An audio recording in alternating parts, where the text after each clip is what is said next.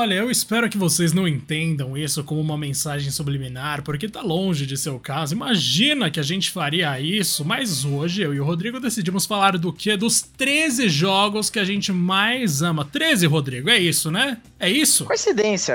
Ah. 13 dizem que é um número positivo, que faz bem aí, que pode dar sorte pro podcast, então a gente decidiu fazer isso aí, cara. Ah, então é isso, né? É assim que vai funcionar, mas dessa vez eu já vou deixar aqui uma questão resolvida de cara, que é o seguinte: a gente não vai repetir os mesmos jogos de sempre que, ai meu Deus, o Diego gosta de Final Fantasy IX, Rodrigo gosta de Sonic 2. Mas, tipo, a gente vai pegar um negócio mais assim, de jogos que até brincam, né, com franquias que a gente costuma falar aqui, mas sempre buscando uma coisa assim que é um afeto quase que racional, né, Rodrigo? Uma coisa que assim, Exatamente. a gente gosta por razões que vão além do que o gameplay oferece. Muitas vezes o jogo é ruim até. Mas não, a gente simplesmente ama eles porque sim, cara. Porque a gente tá aí pra amar as coisas, né, Rodrigo? Então vamos de 13? É isso? É isso, Diegaço. Mais amor, a mensagem tá perfeita. E olha, antes da gente começar a falar de tanta coisa boa, não esquece de seguir a gente aqui no Spotify ou no seu agregador de podcasts de preferência.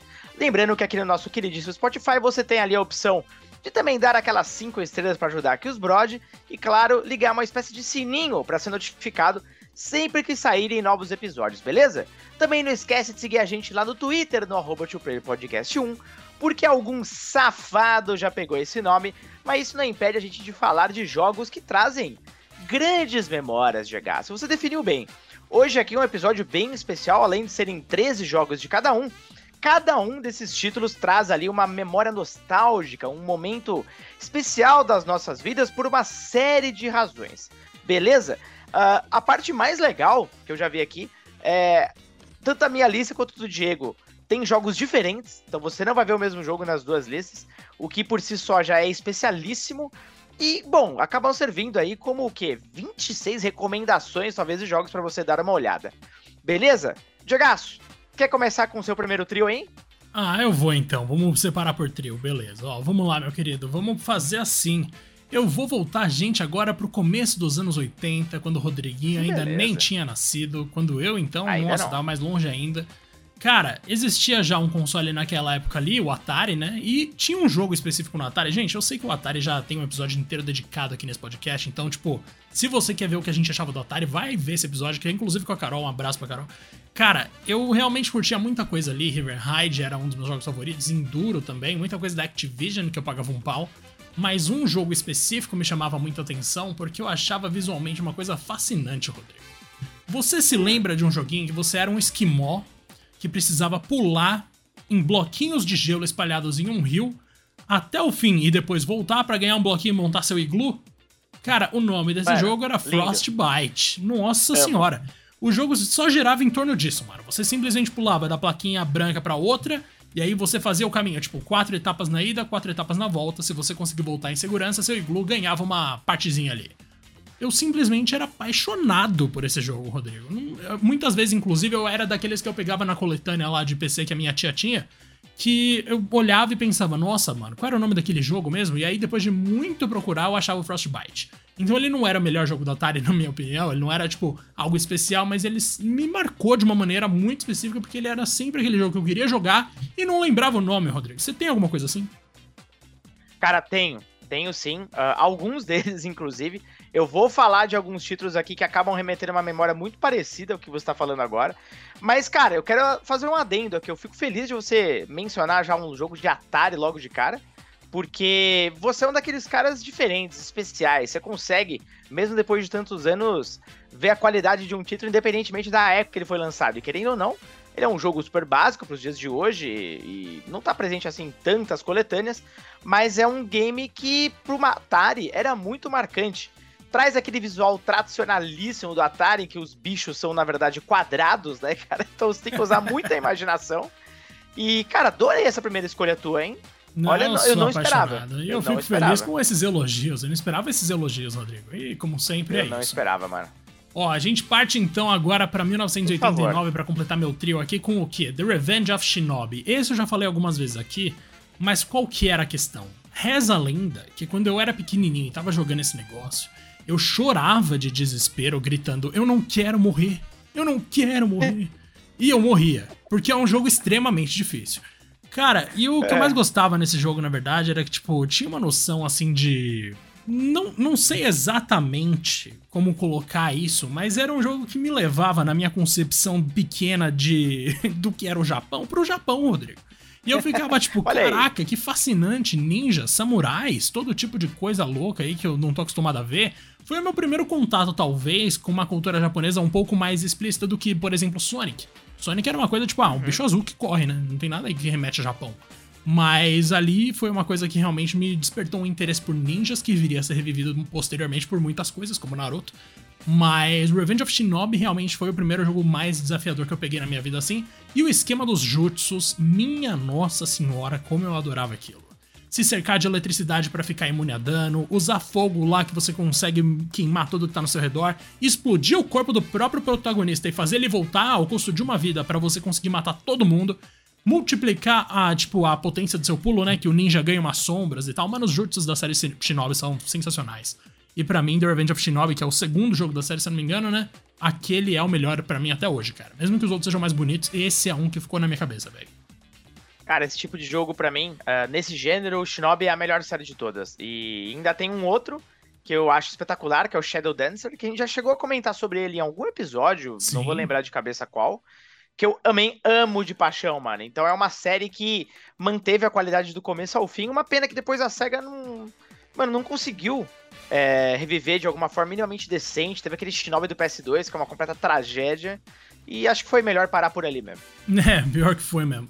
E engraçado, né? Você falou do Shadow Dancer, tem um texto meu no The Enemy que eu soltei de Shadow Dancer, que é justamente pensando em você que eu soltei esse texto, Rodrigo. Muito orgulho, mano. Muito orgulho, velho. Ah, esse, é maravilhoso, cara.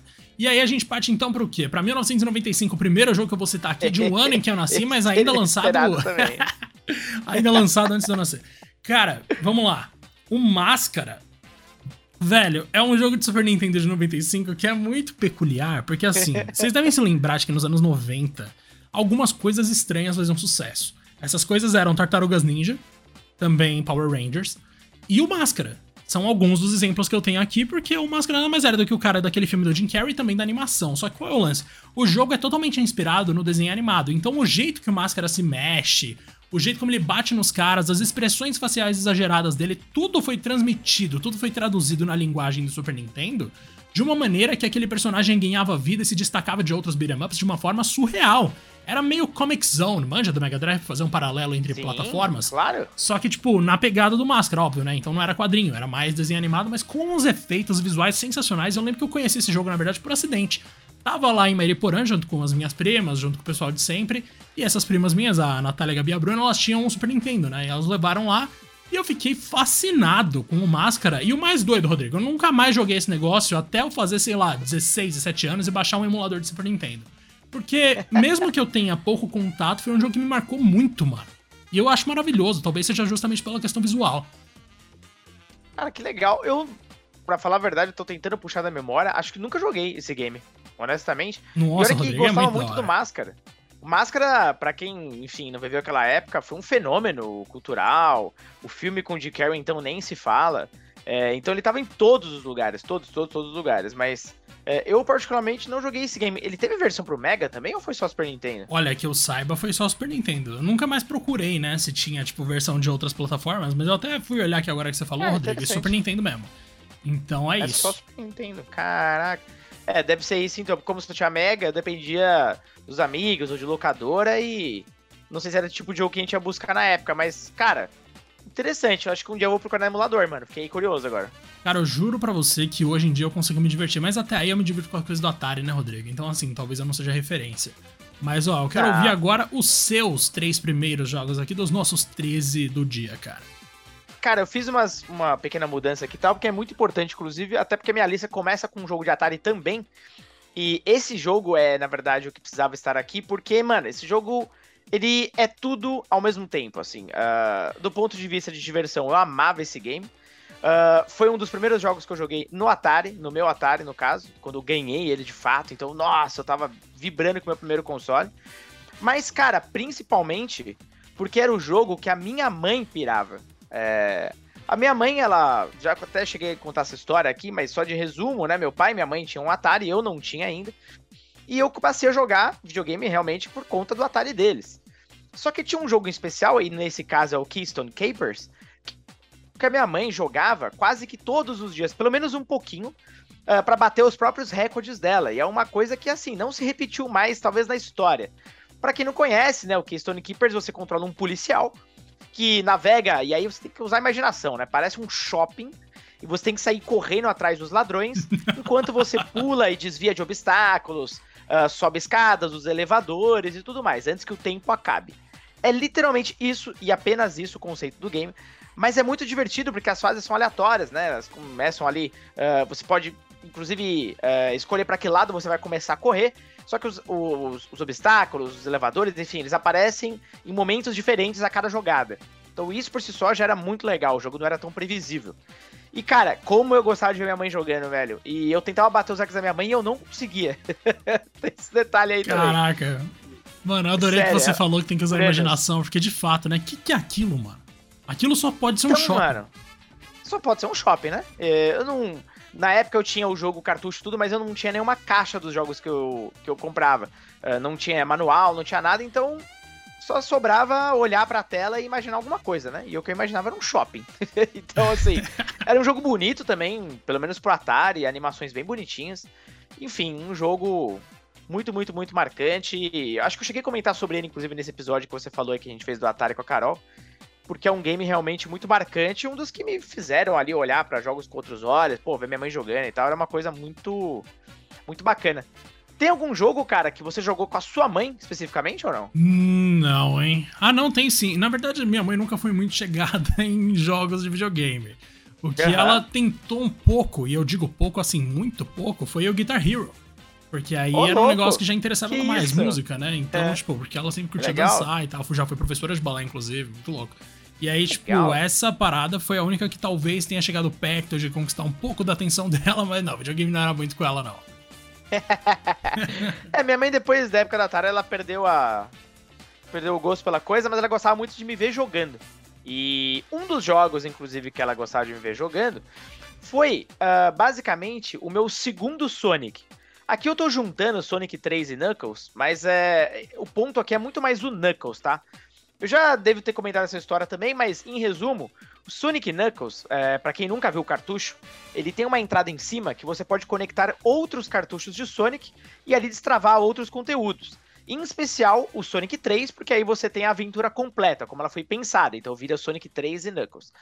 Uh, bom, o cartucho, até para a natureza dele, era muito mais caro do que o normal, mas muito mesmo.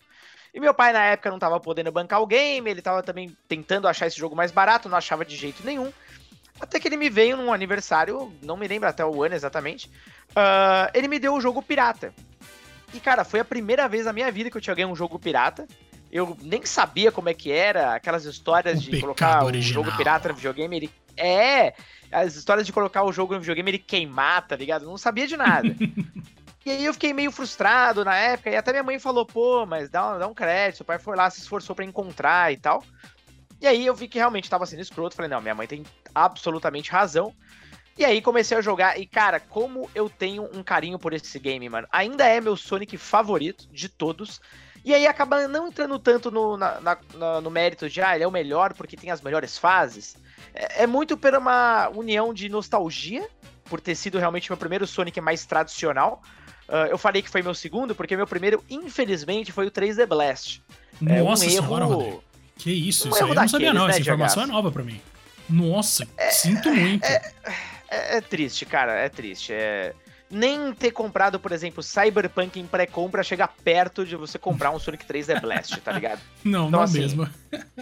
não deu, não deu, infelizmente. Porém, tudo bem, as coisas acontecem.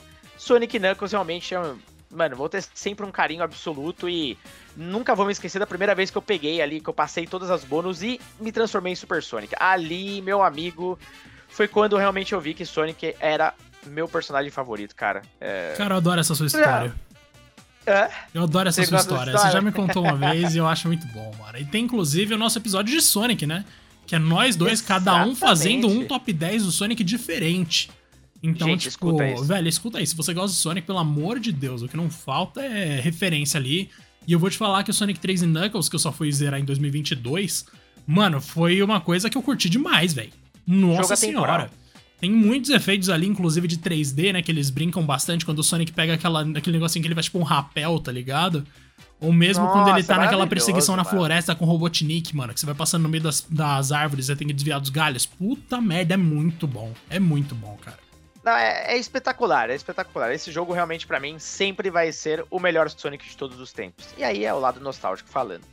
Bom, para terminar esse meu primeiro trio aqui, cara, é um jogo que eu já falei um pouco a exaustão, mas é, é o game que realmente me fez amar esse gênero, que é o Metroidvania, que no caso é o Castlevania Symphony of the Night.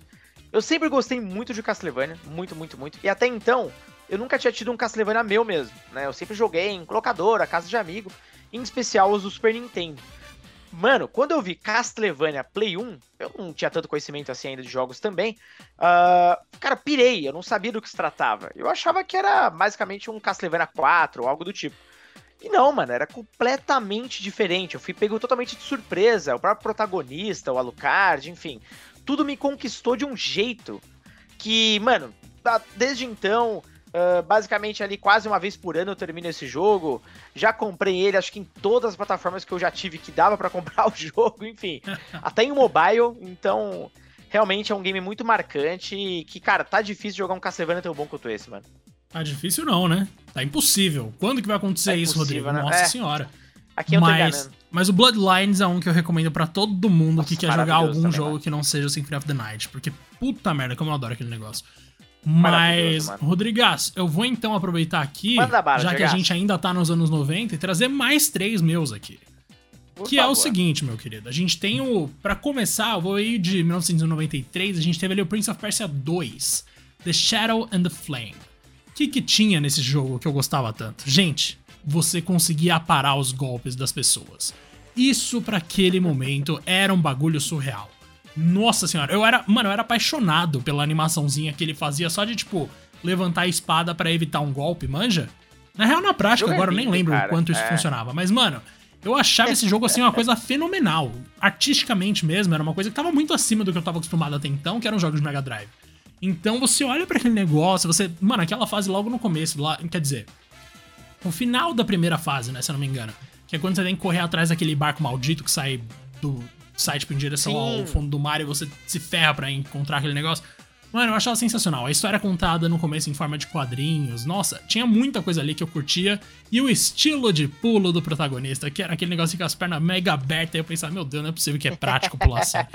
Mano, era uma coisa incrível. Não, Prince of Persia foi uma série que, assim, eu acompanhei muito pouco ao longo da vida, mas o 2, especificamente, eu lembro muito bem de estar tá jogando, tipo, começo de tarde ali, talvez depois de ter voltado da escola na casa da minha avó. Mano, era uma coisa incrível. Que coisa maravilhosa, mano. Eu joguei tanto ele quanto o primeiro na casa de um primo.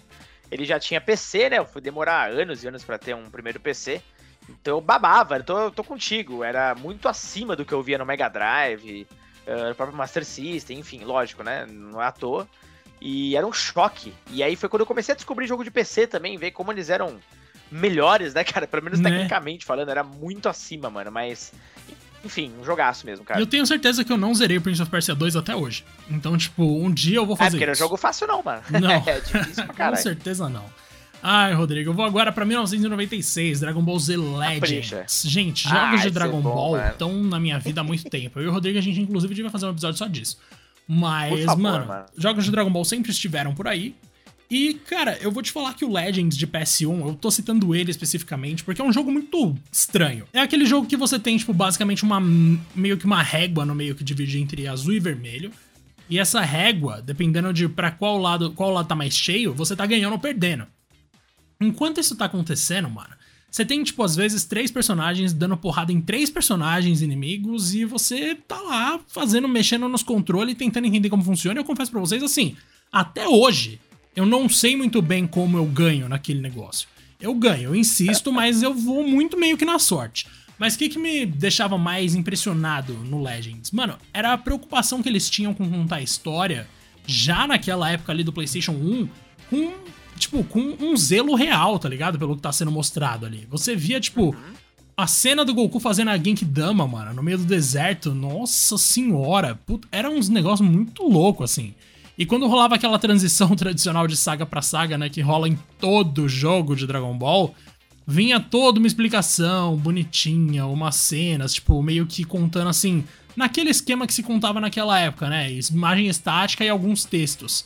E nossa, velho, eu sou até hoje assim, eu pago um pau pra esse jogo. É surreal, velho. Cara, eu lembro a primeira vez que eu joguei esse game na casa de um amigo. E eu achava, claro, também gostei pra caramba, a gente jogou por muito tempo, mas eu achava muito esquisito porque ele é um tipo de jogo entre gerações. O que eu quero dizer com isso? Você olhava, por exemplo, o, Goku, o Vegeta, eles eram todos sprites. E o cenário era um 3D, mas um 3D tão rústico. Poligonal uhum. mesmo, mas rústico pra caralho. Só que o que a gente ficava impressionado era aquele zoom in, zoom out, a, o, a, a, tela em si ela expandia, né? Ficava um negócio longe pra caramba. Tipo, era muito dinâmico. Mas visualmente falando, eu falava, mano, esse jogo é muito esquisito. Desde aquela época eu já achava meio estranho. Porque eu pensava em Play 1, eu achava, porra, vai ser um negócio assim, de outro mundo, né? Mas no fim era um jogo do Super Nintendo disfarçado, essa é a grande verdade. Mas não importa, cara, eu também me diverti muito com esse jogo. É, era um jogo do Super Nintendo disfarçado, mas ao mesmo tempo a preocupação ali com tática e aquele monte de personagens brigando, eu achava muito louco, mano. Nossa, muito, que saudade, mano, que muito. saudade, sério. Ah, Dragon Ball Z Legends merecia mais atenção do que recebe. E a gente tem, por fim, agora, um jogo que eu não sabia que era de 99, Rodrigo. Porque quando eu ganhei hum. o jogo do Tarzan, sim, nossa, aquela animação jogo, do final dos anos 90, que é a, nossa, com certeza a melhor versão do Tarzan que já existiu, com a trilha sonora do Phil Collins. Mano, eu amava esse jogo de uma forma. E o meu irmão me deu ele, na verdade, junto com o NASCAR 2003, talvez.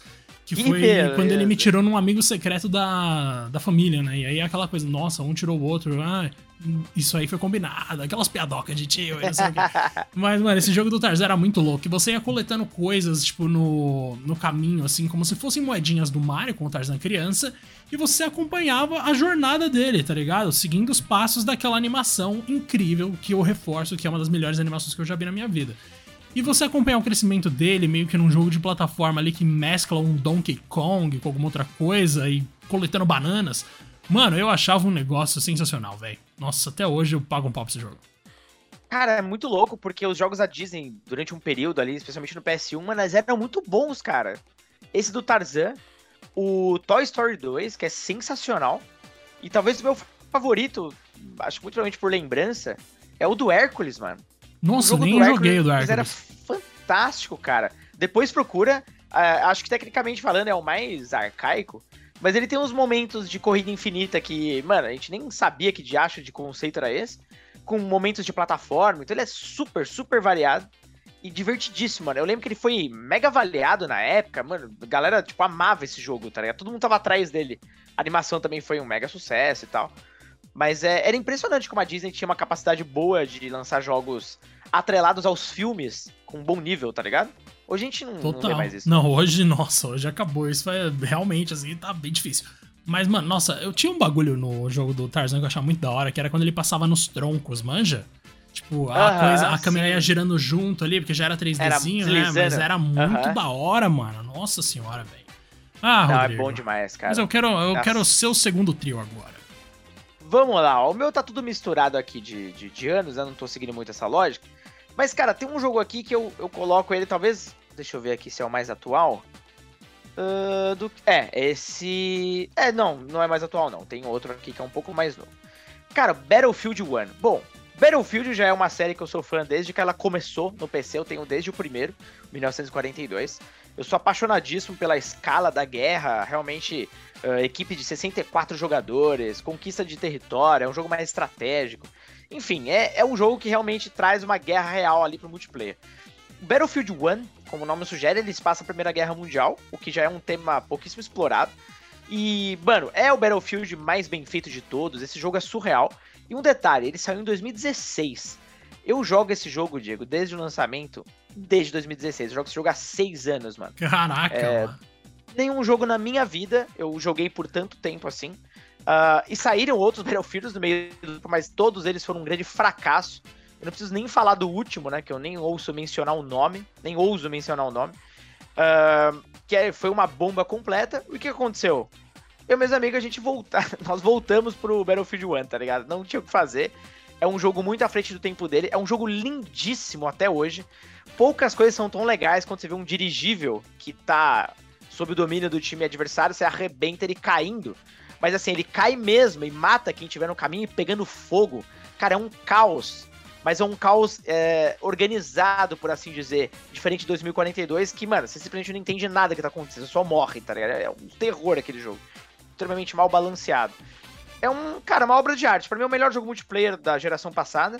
É, não sei se a DICE vai conseguir fazer qualquer coisa parecida com isso aqui hoje em dia. E só me resta voltar a jogar, né, cara? E é. depois de 2042, que foi uma bomba, até o Battlefield V, 5, enfim, você pode chamar como você preferir, ele voltou a ter jogador, tá ligado? Ele voltou a vender bem pra caralho. E olha que é um jogo fraquíssimo também. Então, é, é o jogo que me marcou do ponto de vista de. Tem um squad até hoje com outros três amigos que a gente joga desde 2016 essa porra, mano. Então, tipo. Realmente... Haja determinação, hein? Nossa! Haja determinação, cara. Não sei nem quantas horas de jogo eu tenho mais daquilo, mano. Mas é é fenomenal. Cara, é engraçado você de... citar ah, esse, desculpa, desculpa é só porque não, Star Wars não. Battlefront é uma coisa que eu jogo muito, né? Tipo, sempre joguei. E uhum. sempre falaram que era um Battlefield de Star Wars. Talvez eu devesse tentar o Battlefield 1. Agora sim, Rodrigo, manda ver. Não, e, cara, você tá super certo quanto a isso. Inclusive, os Star Wars Battlegrounds, os novos, uh, todos eles são baseados no Battlefield 1, mano. então, assim, é, cara, tem mapa ali que para mim é o mesmo mapa do, dos dois jogos, tá ligado? E ele Caraca. veio do Battlefield 1, eu tenho certeza absoluta disso. Uh, cara, mudando agora completamente de gênero, eu vou para um aqui que é o Skies of Arcadia. Skies of Arcadia é um RPG de turnos, mais tradicionalzão, assim, pro Dreamcast. Mas ele tem um lance muito legal de toda a história, de toda a temática dele, e que você é um pirata dos ares. Então, assim, você não ouviu errado, não. É, são navios que voam, ah, não, nada 12? no mar. É, meu querido, se parece, na é verdade. Uhum. É, olha aí onde ele se baseou, perceba. E, cara, o Skies of Arcade é um jogo espetacular, ele tem um enredo, assim, fora de série, ele parece super básico no começo, mas a coisa escala e escala bem. E é divertidíssimo, mano, é divertidíssimo, é um jogo muito bem polido, é um dos poucos, porém, totalmente obrigatórios RPGs do Dreamcast. A SEGA relançou ele pro GameCube, Pena que eu não tinha, nunca tive GameCube, na verdade, né? Então, foi o único console até hoje que teve esse jogo relançado, mano. Tipo, a SEGA não lança remaster, já teve um bilhão de rumores que ia voltar, a SEGA já chegou a fazer enquete, tá ligado? Aí brinca com o coração do fã, né? Não tem o que fazer. Mas se você puder, olha, joga, mano. Que jogo bom. E esse lance do, do, dos navios é muito legal, porque além das batalhas com os personagens, você tem batalhas com os navios também. E principalmente as de chefe. E aí você tem todo um sistema de customização. Cara, é muito foda. Na moral, é, é bem diferentão, tá ligado? Sai do, do basicão de RPG fantasioso da época. Então, mano. Super recomendo. Uma pena que a SEGA não explora mais tanto RPG hoje em dia. Cara, sensacional. Inclusive, eu vou fazer uma breve menção aqui, porque eu vi um nome relacionado a Skies of Arcadia, que é o da uhum. produtora Rieko Kodama. Que morreu recentemente, né? E, que tipo, morreu recentemente. Cara, ela era muito foda, porque ela dirigiu Phantasy Star 4, ela já trabalhou como desenvolvedora lá no primeiro Sonic. Ela. Nossa, tem um texto gigante da gente no The Anime sobre ela, né, sobre a carreira dela. Tinha morrido em maio, a SEGA não falou nada porque a família pediu privacidade, aparentemente, né? Mas uhum. fica essa menção aqui, porque esse nome, quando apareceu associado aqui ao jogo, eu fiquei. Me chamou a atenção, Rodrigo. E ah, aí bem, eu cara. vou jogar, cara. Eu prometo pra você, esse aí me chama muita atenção. Fez bem, fez bem fazer essa menção também. A galera descobriu só porque tem uma dedicatória para ela no... no, Mega Drive Mini 2. Exatamente. Não, ninguém saberia, ó que doideira. Mas ela merece todas as homenagens. Um monstro, um monstro sagrado. E ó, por último aqui nessa, nesse segundo trio, cara, Shenmue 1 e 2. Shenmue é aquela coisa, é um jogo que, como poucos para mim, e hoje em dia tá cada vez mais difícil, você bate o olho e joga e você fala, mano, do, o que que eu tô jogando, tá ligado? O que que tá na minha frente? Porque era muito diferente, era muito fora. É, o Dreamcast, ele concorria com Play 1 e 64, tá ligado? No período que ele saiu. E você vê um Shenmue, um jogo de relativamente, vai, um conceito de mundo aberto, uma grande cidade, na verdade, com suas limitações, evidentemente, mas com tanto detalhismo, você podia mexer em tudo, você podia abrir cada gaveta, cada item em 3D com os mínimos detalhes, enfim, tudo muito muito bem montadinho ali, com detalhes mínimos que você não via em qualquer outro jogo, de qualquer outra plataforma. Era, assim, um salto de geração, tá ligado? Você estava jogando um jogo de duas gerações na frente. O Shenmue 2, então, nem se fala, que ele amplia, né? No primeiro episódio ele tá no Japão, no segundo ele tá na China e Hong Kong. É, muito mais populoso, uma melhora gráfica absurda, melhorias de qualidade de vida que a gente fala também.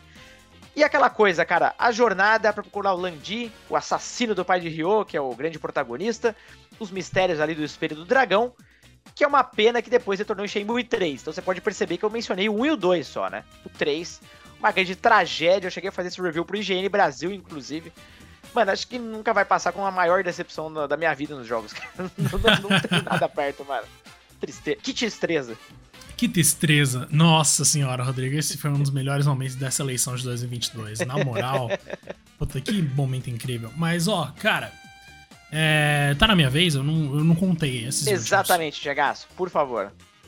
E eu vou agora entrar nos anos 2000. Olha o tanto que a gente demorou Olha pra, aí, hein? pra entrar nos 2000 no meu caso. Cara, a gente vai falar aqui de um jogo agora que é o RPG da Capcom que, infelizmente, segue desaparecido, Rodrigo. Que é o Breath of Fire hum. 4. Quem jogou é, Breath of Fire verdade. 1 e 2 lá atrás, quando começou lá nos 16 bits, porque se eu não me engano o 1 era 16 bits já, não era de 8 bits. Exatamente. E você já via um negócio assim que era meio que um Final Fantasy com uma história muito mais simples e mecânicas um tanto padronizadas. Era uma versão genérica. Era uma opção que dava para fazer ali para Capcom. Mas qual que é o lance? Em Breath of Fire 4 de PlayStation 1, eu lembro que eu ficava meio fascinado com alguns jogos de câmera, com os modelos dos personagens, porque embora fosse já uma coisa muito inferior ao que eu conhecia como Final Fantasy IX, Rodrigo, era um negocinho assim que, tipo, era, tinha um valor especial. Ele tinha um quê de desenho animado, de anime, que não tinha mais em Final Fantasy com a mesma, sei lá, com a mesma intensidade. E tinha uma, uhum. uma coisa assim que simulava uma inocência nos protagonistas ali. Era uma coisa um pouco. parecia mais infantil, manja? E tinha criaturas Sim. muito místicas, assim, tipo uns lobos gigantes que te seguem pelo cenário. Tinha os próprios. As, acho que dragões também, né? Que é uma coisa que acaba dragões. sendo bastante relevante. Sim. Mano, uhum. era um jogo que, assim, no geral, eu lembro que eu joguei ele muito pouco, mas eu comprei ele numa feira e, por incrível que pareça, esse foi o único RPG da minha vida que eu vi o meu irmão jogar. Então, tipo, Caramba. foi mais isso que ficou na minha cabeça. Porque ele jogou ele mais do que eu até. E eu pensei, nossa, nunca mais vai acontecer. De fato, nunca mais aconteceu.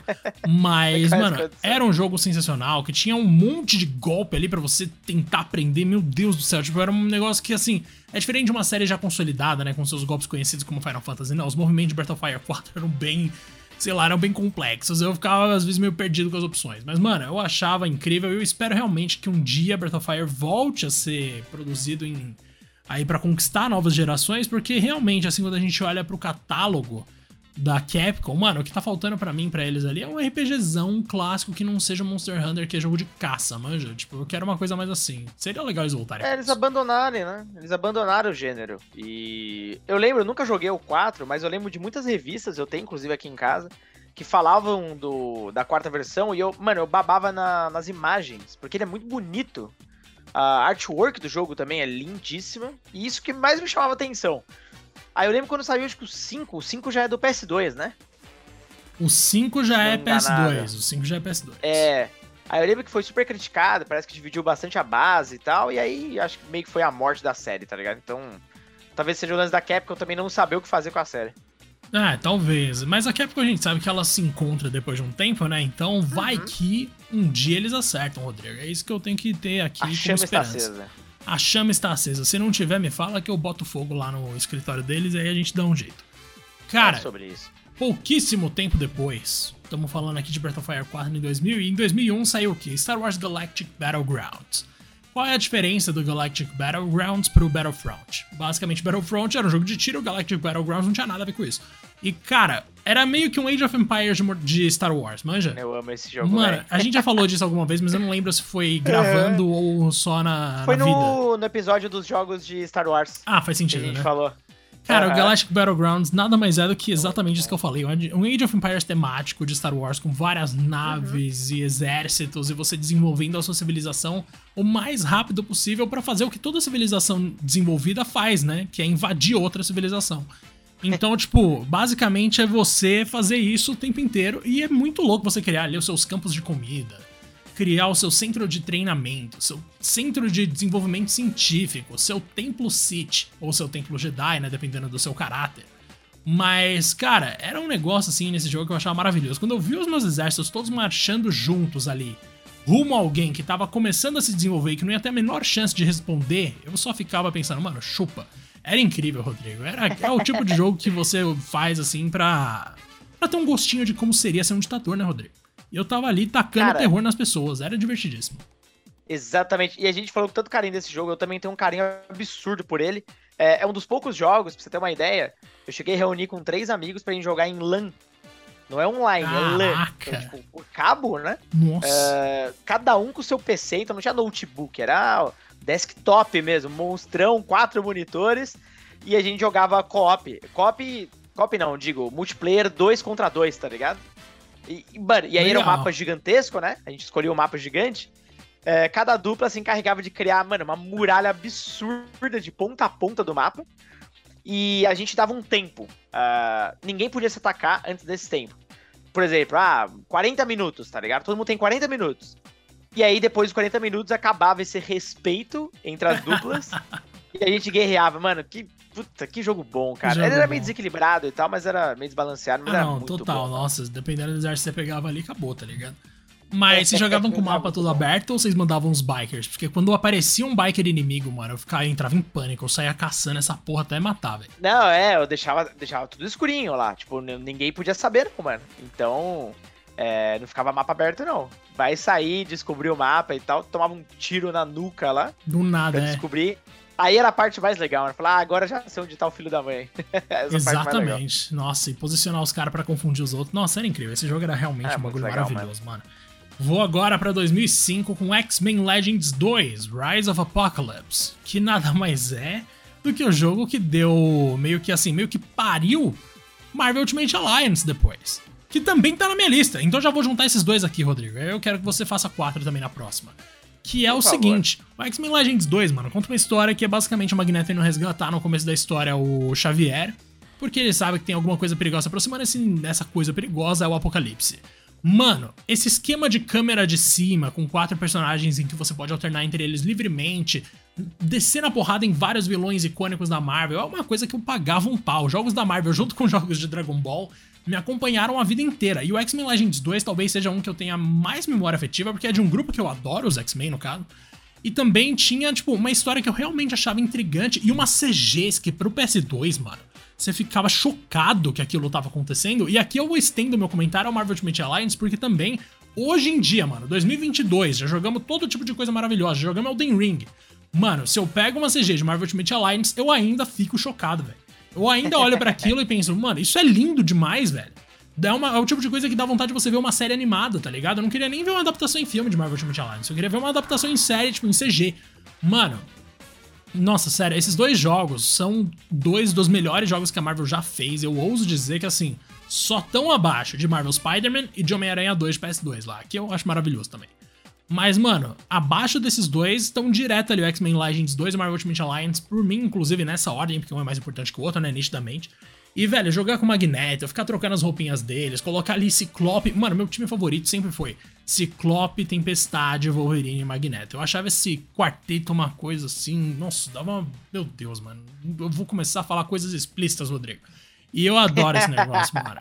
E o Marvel Ultimate Alliance era aquela jornada épica contra o Doutor Destino, aquelas cenas do Loki. Foi ali que eu me apaixonei pelo Loki, mano. Ali eu não aguentava mais. 2006 eu acho que eu era a única. Olha o hipster. Eu era a única criança que pagava um pau pro Loki em 2006 e hoje em dia que bom que eu não tô sozinho. Eu tô feliz que mais pessoas fazem isso. Nossa, é. Velho, Marvel era um bagulho surreal, assim. Eu amava esse negócio. Cara, belíssimas escolhas. Foi um período muito bom pros jogos da Marvel. É, X-Men, então nem se fala. Eu sinto saudade, cara, deles, mano. Eles estão aparecendo pouquíssimo. Eu espero que, até que esse retorno deles aos cinemas, até porque a Disney tá sempre atrelando uh, algum grande lançamento a outros produtos, e isso inclui games. Eu espero que eles apareçam mais, mano. Para mim, os melhores personagens da Marvel, assim, tipo, de longe, de longe. E bom, cara, entrando aqui na terceira parte, então, eu vou fazer uma sequência aqui RPG. Uh, porque é o seguinte, primeiro eu começo com Phantasy Star Online. O Phantasy Star, uh, desde a época do Mega Drive, então do primeiro e do Master System também, né, do primeiro ao quarto, era um jogo de RPG ali em turno, mas o Phantasy Star Online basicamente repensou tudo. Uh, como o nome diz, é um jogo uh, co-op online para até quatro jogadores ao mesmo tempo na mesma party. É um jogo que foi feito para vender a SegaNet, que era a rede online do Dreamcast. E, mas não foi só isso não, mano. É um jogo é um clássico, tá ligado? É um precursor ali desse tipo de jogo em console em especial. Você não tinha nada nada parecido. É, a experiência desse game, ele remete muito, por exemplo, a um Monster Hunter hoje em dia. Monster Hunter, obviamente, sendo mais complexo, né? Um, é um outro tipo de jogo. Mas, assim, o, o conceito é muito parecido. Phantasy Star Online, basicamente, a gente entra em dungeons, vai lá, uh, mata os inimigos, chega num grande chefe, até, enfim, ir em outros planetas, e também coletando loot. Cara, basicamente isso, uh, com muita personalização, é claro. Um jogo online, né? Não poderia ser diferente. Mas, mano, eu nunca vou me esquecer da primeira vez que eu fui jogar ele online no Dreamcast mesmo. E era até difícil de acreditar, cara, que tinha um, eu tinha o Dreamcast com modem, né, de 56k. E, cara, no momento que você ligava ele e você tava online, mano, era muito mágico. Porque era mais ou menos comum você considerar, ah, tô aqui online no PC, tá ligado? Mas no console era algo meio surreal, velho. Não, não sei explicar muito bem. E é interessante porque eu fiz muito amigo, vamos dizer assim, na época, pessoas que eu nunca encontrei na minha vida, mas que posteriormente a gente foi voltar a jogar juntos e conversando por MSN, CQ, enfim, no Phantasy Star Online no PC. Que a SEGA inteligentemente lançou para PC, e aí era legal, porque tinha outros servidores e tudo mais. E a comunidade mesmo é, engajava, criava mod, o caramba 4. E isso fez uma. deu uma sobrevida. Eu acho que foi o primeiro jogo que eu peguei, cara, 200 para 300 horas de jogo, tranquilamente. É, amava de paixão, jogava todos os dias. E assim, se me der hoje na minha mão esse jogo, cara, meu amigo, eu vou jogar sem parar, mano. Você já jogou, Diego? Nunca joguei, viu, mano? Mas eu tenho certeza que Serial Experiments Lane, um anime que eu já citei mais de uma vez aqui, usa as dungeons do Phantasy Star, mas aí eu vou falar do 4, como referência no uhum. joguinho que eles criaram lá pra fazer as crianças se matar. Porque, mano, é certeza que é, os corredores são iguaizinhos, mano. Meu único contato com Phantasy Star é o 4, que eu sei que é um jogo bom, mas o online é um bagulho que realmente me interessa. Talvez eu deva pesquisar, tipo, documentários a respeito. Seria bom. Cara, pesquisa. Tem o Phantasy Star Online 2 hoje em dia, não é a mesma coisa, mas é tão divertido quanto. E é aquela coisa, né? Era o Sonic Team no pico, velho. Eles estavam ali, eram tava no primeiro calibre de desenvolvedores. Olha que loucura, né? É, como loucura as coisas mesmo. Mudam. Sonic Team fazendo coisa boa?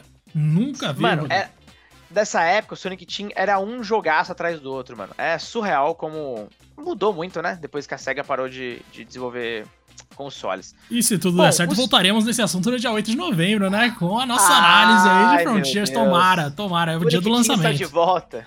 É Sonic isso aí. está de volta, Gegas. E aquela coisa, né? O segundo jogo, eu já comentei a exaustão aqui, mas é só uma historinha de leve. No caso, o, Fantasy, o Final Fantasy VIII, né? Já falei algumas vezes aqui, é o Final Fantasy favorito muito mais por conta realmente de nostalgia, que foi quando eu tava comprando meu Play 1. E acabou vindo o Fantasy. O nossa, tô com o Fantasy Star na cabeça. O Final Fantasy VIII japonês. Era uma época, galera, que assim, demorava bastante para os jogos serem localizados. É, não era como hoje em dia, que sai tudo ao mesmo tempo no mundo inteiro. E o jogo já vem, inclusive, com todos os idiomas. Naquela época saía no Japão, você tinha que esperar seis meses para sair nos Estados Unidos. Foi o que aconteceu com Final Fantasy VIII. Uh, todo mundo falando sobre ele, o hype era tão absurdo que eu aceitei ele, obviamente, era piratão, né, galera? Não tinha como, não tinha nem o que fazer. Acho que nem se você quisesse um jogo original do Play 1, você não achava. É, veio o Final Fantasy VIII em, se eu não tô enganado, né? São quatro CDs. Uh, e, cara, no mesmo dia, corri, comprei um guia, uma revista brasileira que já tinha detonado o jogo. E ali foi lá, meu querido. E arrebentei Final Fantasy VIII, terminei em japonês mesmo. É, esperei sair o americano, quando saiu o americano eu zerei de novo. E ele é muito parecido com o que acontece comigo com o Symphony of the Night. É, toda vez que ele é relançado, eu compro, mano. Ponto é, ele não foi relançado muitas vezes, né? O mais recente foi o Remaster, que é bem ok, bem honesto. Mas vamos combinar, né, GHs? Ele precisa de um remake, cara. Esse é um jogo que ia se beneficiar, mano. De por mais de um motivo, né? Nossa senhora. Porque, tipo, o 8, ele, além de tudo, tem uma história contada de um jeito muito confuso, mano. E eu Sim. não sei quanto disso o Yoshinori Kitase fez de propósito. Eu chuto que muito foi, foi problema dele na hora de fazer o negócio acontecer, tá ligado? Então, mano, eu realmente queria que o 8 tivesse um remake justamente porque de todos os Final Fantasy, todos mesmo, ele talvez seja aquele cuja história foi mais prejudicada por questões que vão além de intenção. Então, assim, uhum. o. Sei lá, a gente pode pegar o 13. Ah, o 13 é, tem uma história meio besta tal, beleza. E ele é contado de uma forma ruim, concordo. Mas tudo ali é, foi feito para ser daquele jeito mesmo.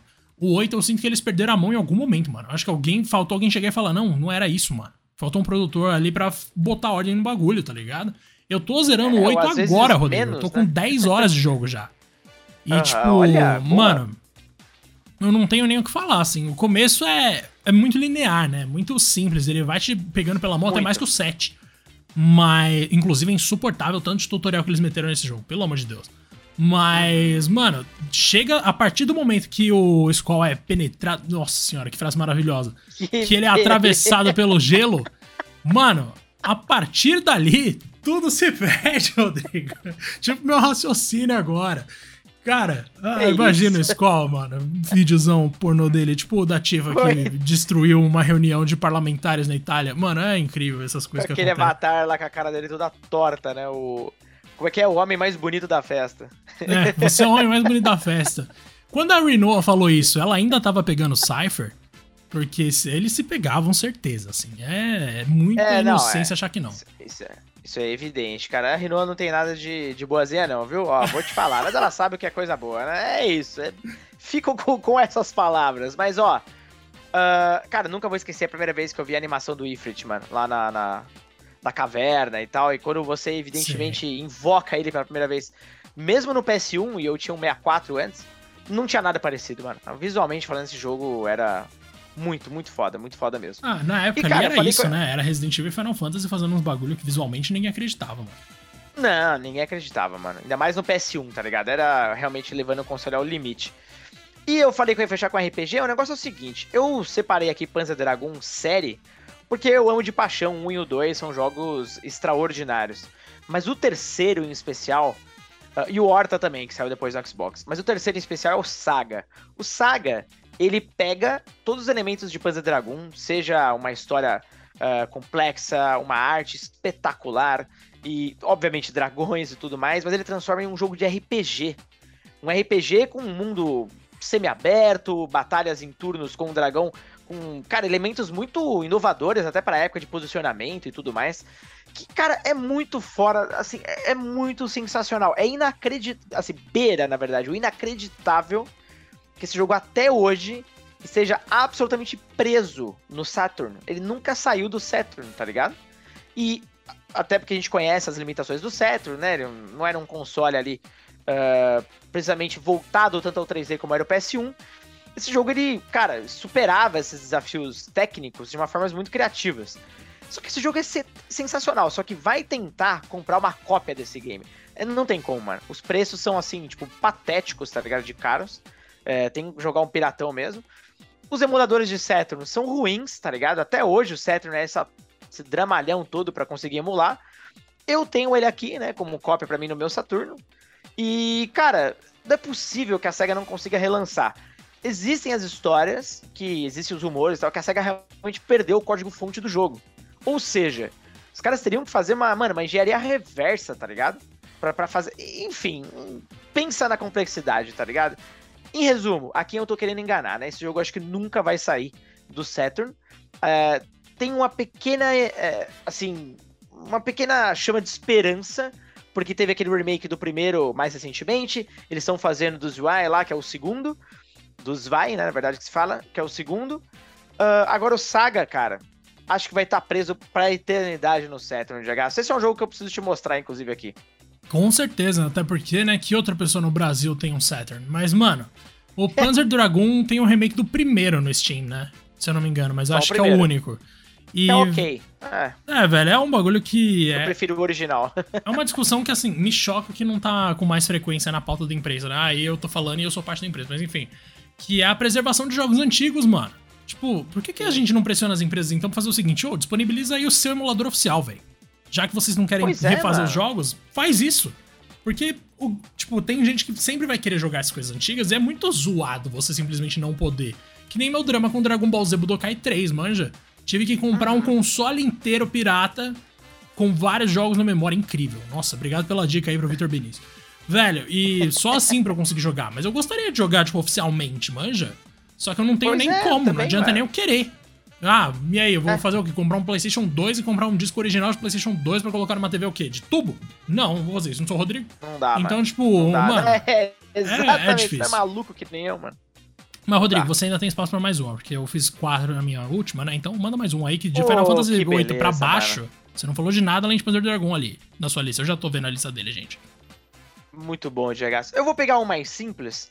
É, não só um, uma alegria de ver um jogo tão bem feito, mas também porque eu vi um priminho meu, não só um priminho, mas é meu sobrinho jogando com toda alegria no rosto, que é o Sonic All-Stars ah. Racing Transformers. Cara, eu amo esse jogo de paixão, já falei aqui nesse podcast algumas vezes. Para mim, é o melhor jogo do gênero. Uh, o lance dos carros mudarem de forma, em até três formas, e mudar totalmente o gameplay, o fato de cada volta das pistas ser completamente diferente. E lógico, né, mano? Eu sou fã da SEGA, acho que você deve ter percebido pela lista de jogos que eu tô falando aqui. Ele celebra esse universo tão bem. Cara, só a pista do Afterburner já, já me vendeu o jogo, mano. Depois do Dragon, então, nem se fala. Mas quando eu vi um priminho meu, super novinho ali, 8 anos, e um sobrinho meu com uma idade super parecida, mano, jogarem, pirarem no jogo e, tipo, ver que, uh, de alguma forma ou de outra, pelo menos, eles conseguiram manter vivos alguns personagens, tá ligado? Tipo, ver meu priminho pirando no Ryo do Shenmue, controlando lá a empilhadeira dele, enquanto um outro priminho meu pirando no Night's, tá ligado? Que a gente provavelmente nunca mais vai ver de volta. Então, assim, mano, que da hora esse jogo, cara. É, eu gosto das celebrações. Então, fica aí uma menção honrosa pra esse meu querido jogo. Excelente, meu querido. Nossa senhora. Inclusive, esse mês eu devo comprar aí a versão do Steam pra ver como é. Então, vamos Por ver favor, se a versão do Steam presta. Vai pirar, velho. Queridíssimo, vou entrar então no que? Nos meus últimos Capricha. três jogos. Agora a gente Exatamente. chegou na década de 2010, gente. Agora. Porque a gente tá falando de jogos com coisa afetiva, né? E assim, digamos que sensações mais intensas são mais comuns quando a gente é novo. Depois a gente vai amadurecendo, a gente fica mais de boa, né? Mas, ó, vamos lá. Em 2015 saiu um jogo chamado Lives Strange, quando eu tava no meu segundo ano de Casper, Rodrigo. Cara, eu vou te falar que eu chegava na faculdade procurando pessoas que tinham jogado, meus amigos não tinham jogado, e eu decidia conversar comigo mesmo no WhatsApp, cara. Eu já falei isso algumas vezes aqui, ou por SMS, na verdade. E eu queria, tipo, eu queria algum lugar para falar do jogo que me levou eventualmente a criar todo um site, depois de ter criado um programa de rádio, depois de ter feito várias coisas na faculdade, período muito feliz ali, abraço Matheus Bionese. Cara, e vou te falar que, tipo, Live is Strange foi um jogo que eu joguei sem muita expectativa, porque eu olhava para aquilo com um preconceito absurdo, eu olhava e pensava, ai, nossa, aquele joguinho de coisa indie, que coisa insuportável. E aí eu via, tipo, a menina com violãozinho, já imaginava, tipo, a música que ela tá tocando, devia ser um romance idiota. Não, gente, pelo amor de Deus, longe disso, é um drama pesadíssimo. E, tipo, claro que tem seus clichês, o capítulo 5 é um que eu acho muito fraco, mas, mano, a construção do mistério em torno do desaparecimento da Rachel, a própria Max com seu esquema ali de que a gente acompanha os pensamentos dela num diário, né? Algo que foi inclusive implementado no próprio Shadows of Rose, no Sombras de Rose, no Resident Evil Village. É legal você ter esse contato diferenciado com a protagonista e você assume meio que o papel de fazer as escolhas por ela, mas sempre tomando cuidado de respeitar o que ela faria de fato. Então, a maneira como esse jogo trabalha com decisões, e como esse jogo trabalha com personagens, e com adolescência, e com relações em ambiente acadêmico, mano, é muito sensacional. Tem sim um quê de paranormal ali que na verdade eu acho muito bom. E o. Nossa, o segundo episódio e o terceiro, que são o que termina com a tentativa da Kate, e o terceiro, que é quando você vê a Chloe no estado que ela não tava. Mano, são momentos assim que realmente eu fico, nossa, abismado de quanto eu gostei desse negócio. E, aquilo, né? Max Caulfield faz aniversário no mesmo dia que eu. Vou lembrar sempre que eu puder disso. Não tem como, né, cara? Eu nunca vou esquecer, porque você que falava bastante do game, me motivou a jogar. E, mano, Lembro que quando eu tava fazendo a reforma aqui em casa, fui morar um tempo na casa da minha mãe. E aí eu olhei para ele, ele olhou para mim e pensei, porra, é agora, tá ligado? Acho que é esse momento. Mano, eu fiquei grudado nesse jogo e não descansei enquanto não terminei. Puta, jogaço. Não, é um jogaço, mano. Realmente, esse é impressionante. No mesmo ano também, 2015, teve The Witcher 3. Ah, eu voltei a jogar The Witcher que 3 ano, recentemente. Hein, ah, 2015 foi um dos melhores anos na história dos jogos, mano. Eu voltei a jogar o The Witcher 3 recentemente, Rodrigo, e tipo, eu fiquei daquele jeito, manja relembrei. Eu, eu relembrei real, assim, do motivo pelo qual eu achava esse jogo tão bom e porque ele ainda é sim um dos meus jogos favoritos da vida. Basicamente, mano, nossa, tudo ali, o combate, eu sei que muita gente tem problema com o sistema de sinal.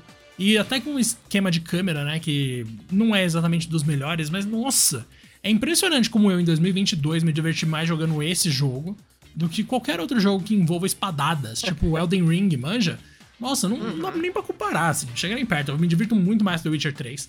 E, velho, e a história, né? O que eu mais fico chocado é que a CD Projekt, naquele momento ali, conseguiu fazer um mundo gigante, com várias lutas e uma história que consegue ser emocionante. Toda a relação do Geralt com a Ciri, ainda mais depois que eu já conhecia ela nos livros e fui rejogar, né?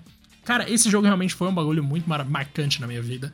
E talvez em parte porque, como eu já te falei, né? Eu teve um plantão da Band News, que foi quando eu decidi jogar pra zerar, que eu nem acreditava de quão cagada era a minha rotina. Eu acordava às 5 da manhã, parava de trabalhar, sei lá, duas da tarde sendo estagiário, chegava em casa, começava a jogar que nem louco esse negócio e conhecendo a história e alternando para sempre, assim, tipo, The Witcher durante essa fase da minha vida com vários plantões na Band foi meio que minha válvula de escape, então ganhou uma importância a mais por isso. Né? Nossa, né? esse jogo realmente é surreal, velho.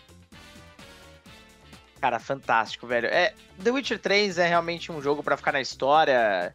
É, apesar dele ser um jogo relativamente recente, já é um clássico, né, mano? Não tem como. Ele já, ele já conquistou o espaço dele. É, esse jogo é tão bom que, enfim, a CD Projekt Red se tornou né, o que é hoje aí. Claro, teve Cyberpunk? Teve, mas é, foi só anunciar o novo The Witcher que o negócio começou a balançar de novo, mano. Então, assim, é, é, o que eles conseguiram fazer. E outra, mano, eu não. Nossa, que eu, que eu tô empolgado pra esse remake do primeiro, não tá escrito, velho. Nossa, sim. The Puta, eu quero muito tá esse negócio, velho. Nossa senhora. E pra fechar minha lista, eu vou com uma coisa assim que é uma diferença de nível. Uma diferença de nível gigante, Rodrigo. Que é o é. Naruto Shippuden Ultimate Ninja Storm 4, um jogo de luta que conta que o quê? Os últimos arcos de Naruto Shippuden, especificamente ali o final da Quarta Guerra Ninja, a batalha do Naruto contra o Sasuke.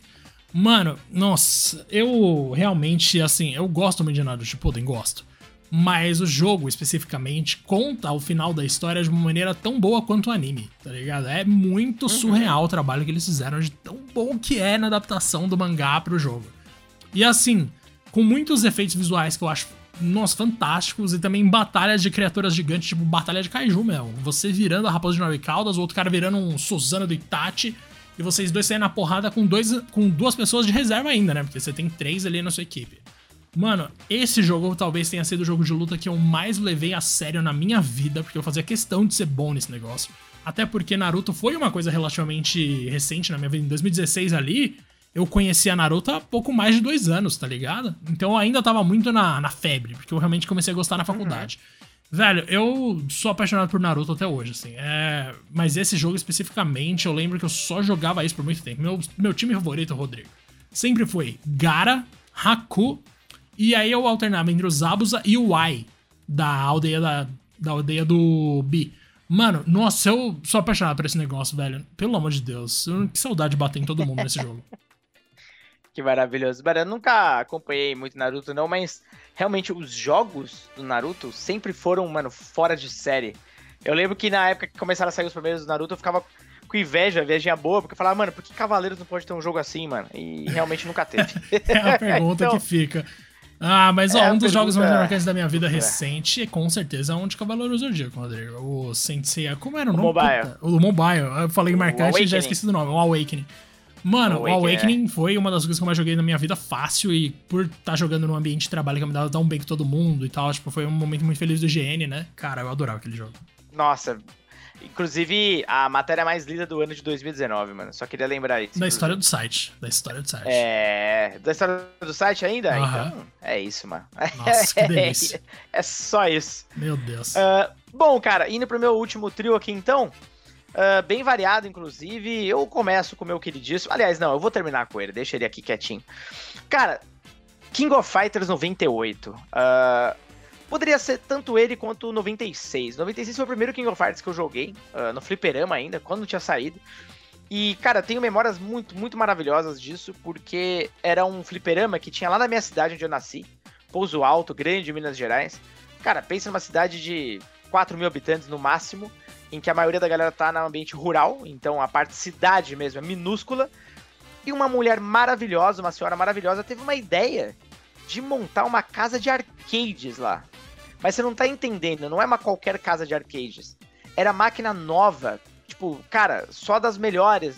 E assim, só saía jogo novo. O jogo novo saía já tava lá, tá ligado? No interior saiu, de tipo... Minas. O jogo saía e já tava cara, no interior de Minas. Isso é surreal, Saiu mesmo. The Kings 97, tava lá. 98 tava lá. Saía Street Fighter Alpha 2, tava lá. Mano, pensa, tudo, tudo. Tekken, tudo, tá ligado? era uma coisa impensável, assim. Eu morava em Guaratinguetá durante um período e nem lá naquela minha cidade tinha, tá ligado? O que tinha nesse arcade. Uh, tinha um outro bar que também tinha dois arcades e tudo mais. Era, pensa no bar Trechão lá e tal, que a gente também gostava. Mas esse específico era espetacular e a galera se reunia para jogar. E o 98 é de longe meu favorito. É, é o coffee mais completo, pelo menos naquela época, com mais personagens. Era o, o como assim, o Dream Match, né? Que tinha personagens de toda a série, não tinha uma história desenvolvida como os outros. Era uma grande reunião. Você tinha os dois modos ali uh, de, de barra de especiais, né? Então, assim, cara, que jogo. Uh, sério, eu perdi a conta de quanta grana eu gastei, porque a gente comprava ficha, né?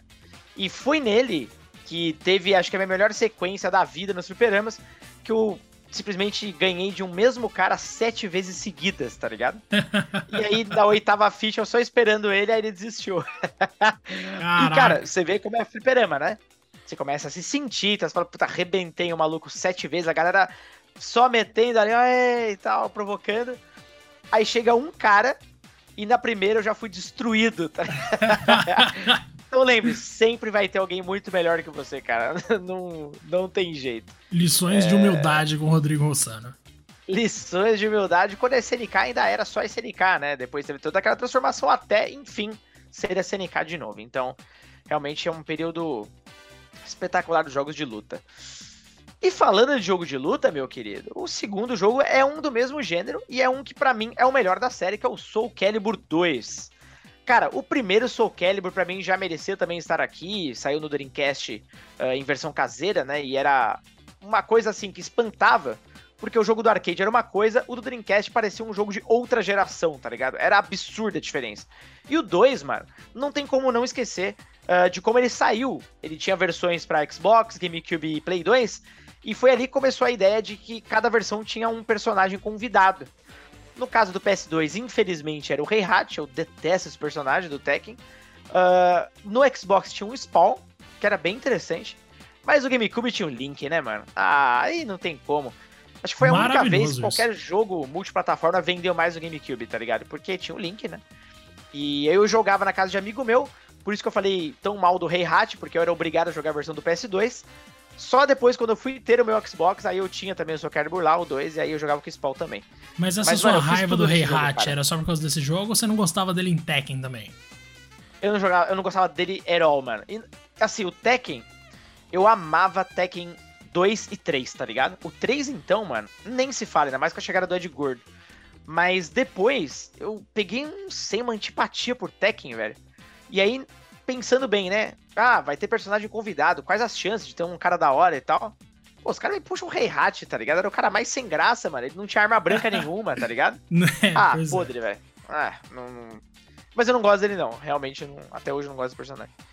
Uh, mas enfim, fiz tudo nesse jogo e tal. Nossa, cara, joguei campeonato, cheguei a ganhar campeonato desse jogo na época. Campeonato amador, lógico, né? Mas, enfim, pessoas que jogavam bem pra caralho. Então me dediquei. Acho que foi o último jogo de luta, Diego, sem, sem zoeira que acho que eu me dediquei para valer, tá ligado? Não, lembra que você se dedicou tanto que Soul Calibur 6, você ainda lembrava de muita coisa e bateu em todo mundo na redação, mano.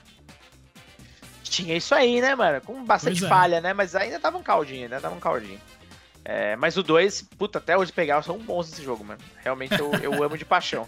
Sensacional. E para terminar, Gegaço, eu não poderia terminar com outro senão Zelda. E aqui no caso é uma dobradinha, porque é o seguinte, é o Ocarina Breath of the Wild. O Ocarina, porque ele realmente me marcou de tantas formas, cara. Eu já, né, também já cheguei a comentar aqui no podcast, mas nunca esqueço do dia que eu ganhei o jogo. E, meu, a molecada do meu prédio não parava de me ligar, de me interfonar. Porque meu pai ele tinha pego através de um amigo dele que era de comércio exterior e tudo mais, e o cara direto ia para os Estados Unidos. Até que calhou de certinho o cara fazer uma viagem e ele me trouxe no lançamento o Ocarina of Time. Nem tinha o Ocarina of Time no Brasil ainda. E a Gradiente na época nem tinha trazido o jogo. Mano, quando chegou, mas assim, tinha uns 10 meninos na minha porta, tá ligado? Pra ver o jogo. A gente se reuniu, sentou lá, coloquei para jogar. E não tinha como, mano. Todo mundo babando, velho. Não tinha nada parecido com, com, com Ocarina. E, e eu imaginava, olha só como é curioso, né? O começo do jogo é na Vila Kokiri, que já é bem aberta e tudo mais. Eu achava que o jogo ia ser ali mais alguma coisa, tipo, do lado, ali, uma, uma dungeon e tal. Mano, no momento que, eu, que você sai da, da Vila Kokiri e, e, abre o mapa de Hyrule, aí que eu vi e falei, mano, não acredito, que jogo é esse, tá ligado? Eu tava vibrando de jogar, eu não, eu não tinha noção nenhuma ainda do que era um verdadeiro, vamos dizer assim, mundo aberto, pelo menos pra época, né? E eu também não tinha noção que eu tava na frente, talvez, do jogo, o melhor jogo, pelo menos para mim, de todos os tempos. E aí eu faço a dobradinha com Breath of the Wild, né, mano? Porque desde o Ocarina of Time, eu não sentia algo parecido com algum jogo, tá ligado? Teve, tiveram alguns jogos marcantes no meio, óbvio. Mas, mano, Breath of the Wild me trouxe quase que o mesmo sentimento, tá ligado? E eu tenho um carinho tão grande por ele. É um dos poucos jogos que eu comprei duas vezes. Uma no Wii U, nossa senhora, e outra no Switch. Terminei as duas vezes, com, fazendo tudo, tá ligado? Então, assim, é. Não é à toa, né, mano? Que meu cachorro chama Link. É, cara, Zelda tá realmente na, na minha vida, assim, presente com muita força. E eu não tinha outro jeito de terminar, Diegas. E é isso, mano. São nossos 13 motivos, então. É, é isso, isso é isso. Temos 13 de um, 13 do outro, 26 jogos aqui, nenhuma repetição. Além das Beleza, várias inserções mano. ocasionais que a gente fez ali, fazendo referências a outros jogos, né? Então, assim, isso aqui é um, uma recomendação gigante? Sim, mas também é um relato nosso, pessoal. Aqui é uma celebração, né, Rodrigo? E, cara, Exatamente. nossa, que felicidade. Assim, joguinhos realmente são o tipo de entretenimento que me conquistou lá atrás. E junto com a música são as coisas que eu mais gosto. E junto com o cinema, é, são esses três. E com literatura, ah, caguei, Rodrigo. Eu não vou mais falar disso, não. Eu gosto de tudo. Mas, mano, Chegaçou. é isso. Eu tô feliz. Estamos naquele momento. Estamos naquele momento de sorrir, meu querido. Tudo é mais legal agora. E vamos aproveitar mais isso, mano. Agora sim, vai valer a pena. Aproveitemos. E que venha o Hexa, porque aí fecha com chave de ouro, meu querido. Que aí fecha Hexa. bem, mano. Nossa senhora, velho. Um Torcendo, grande abraço para você, hein, meu querido. Tamo junto. Tamo juntasso, meu lindo. Grande abraço, valeu, galera, e até o próximo episódio.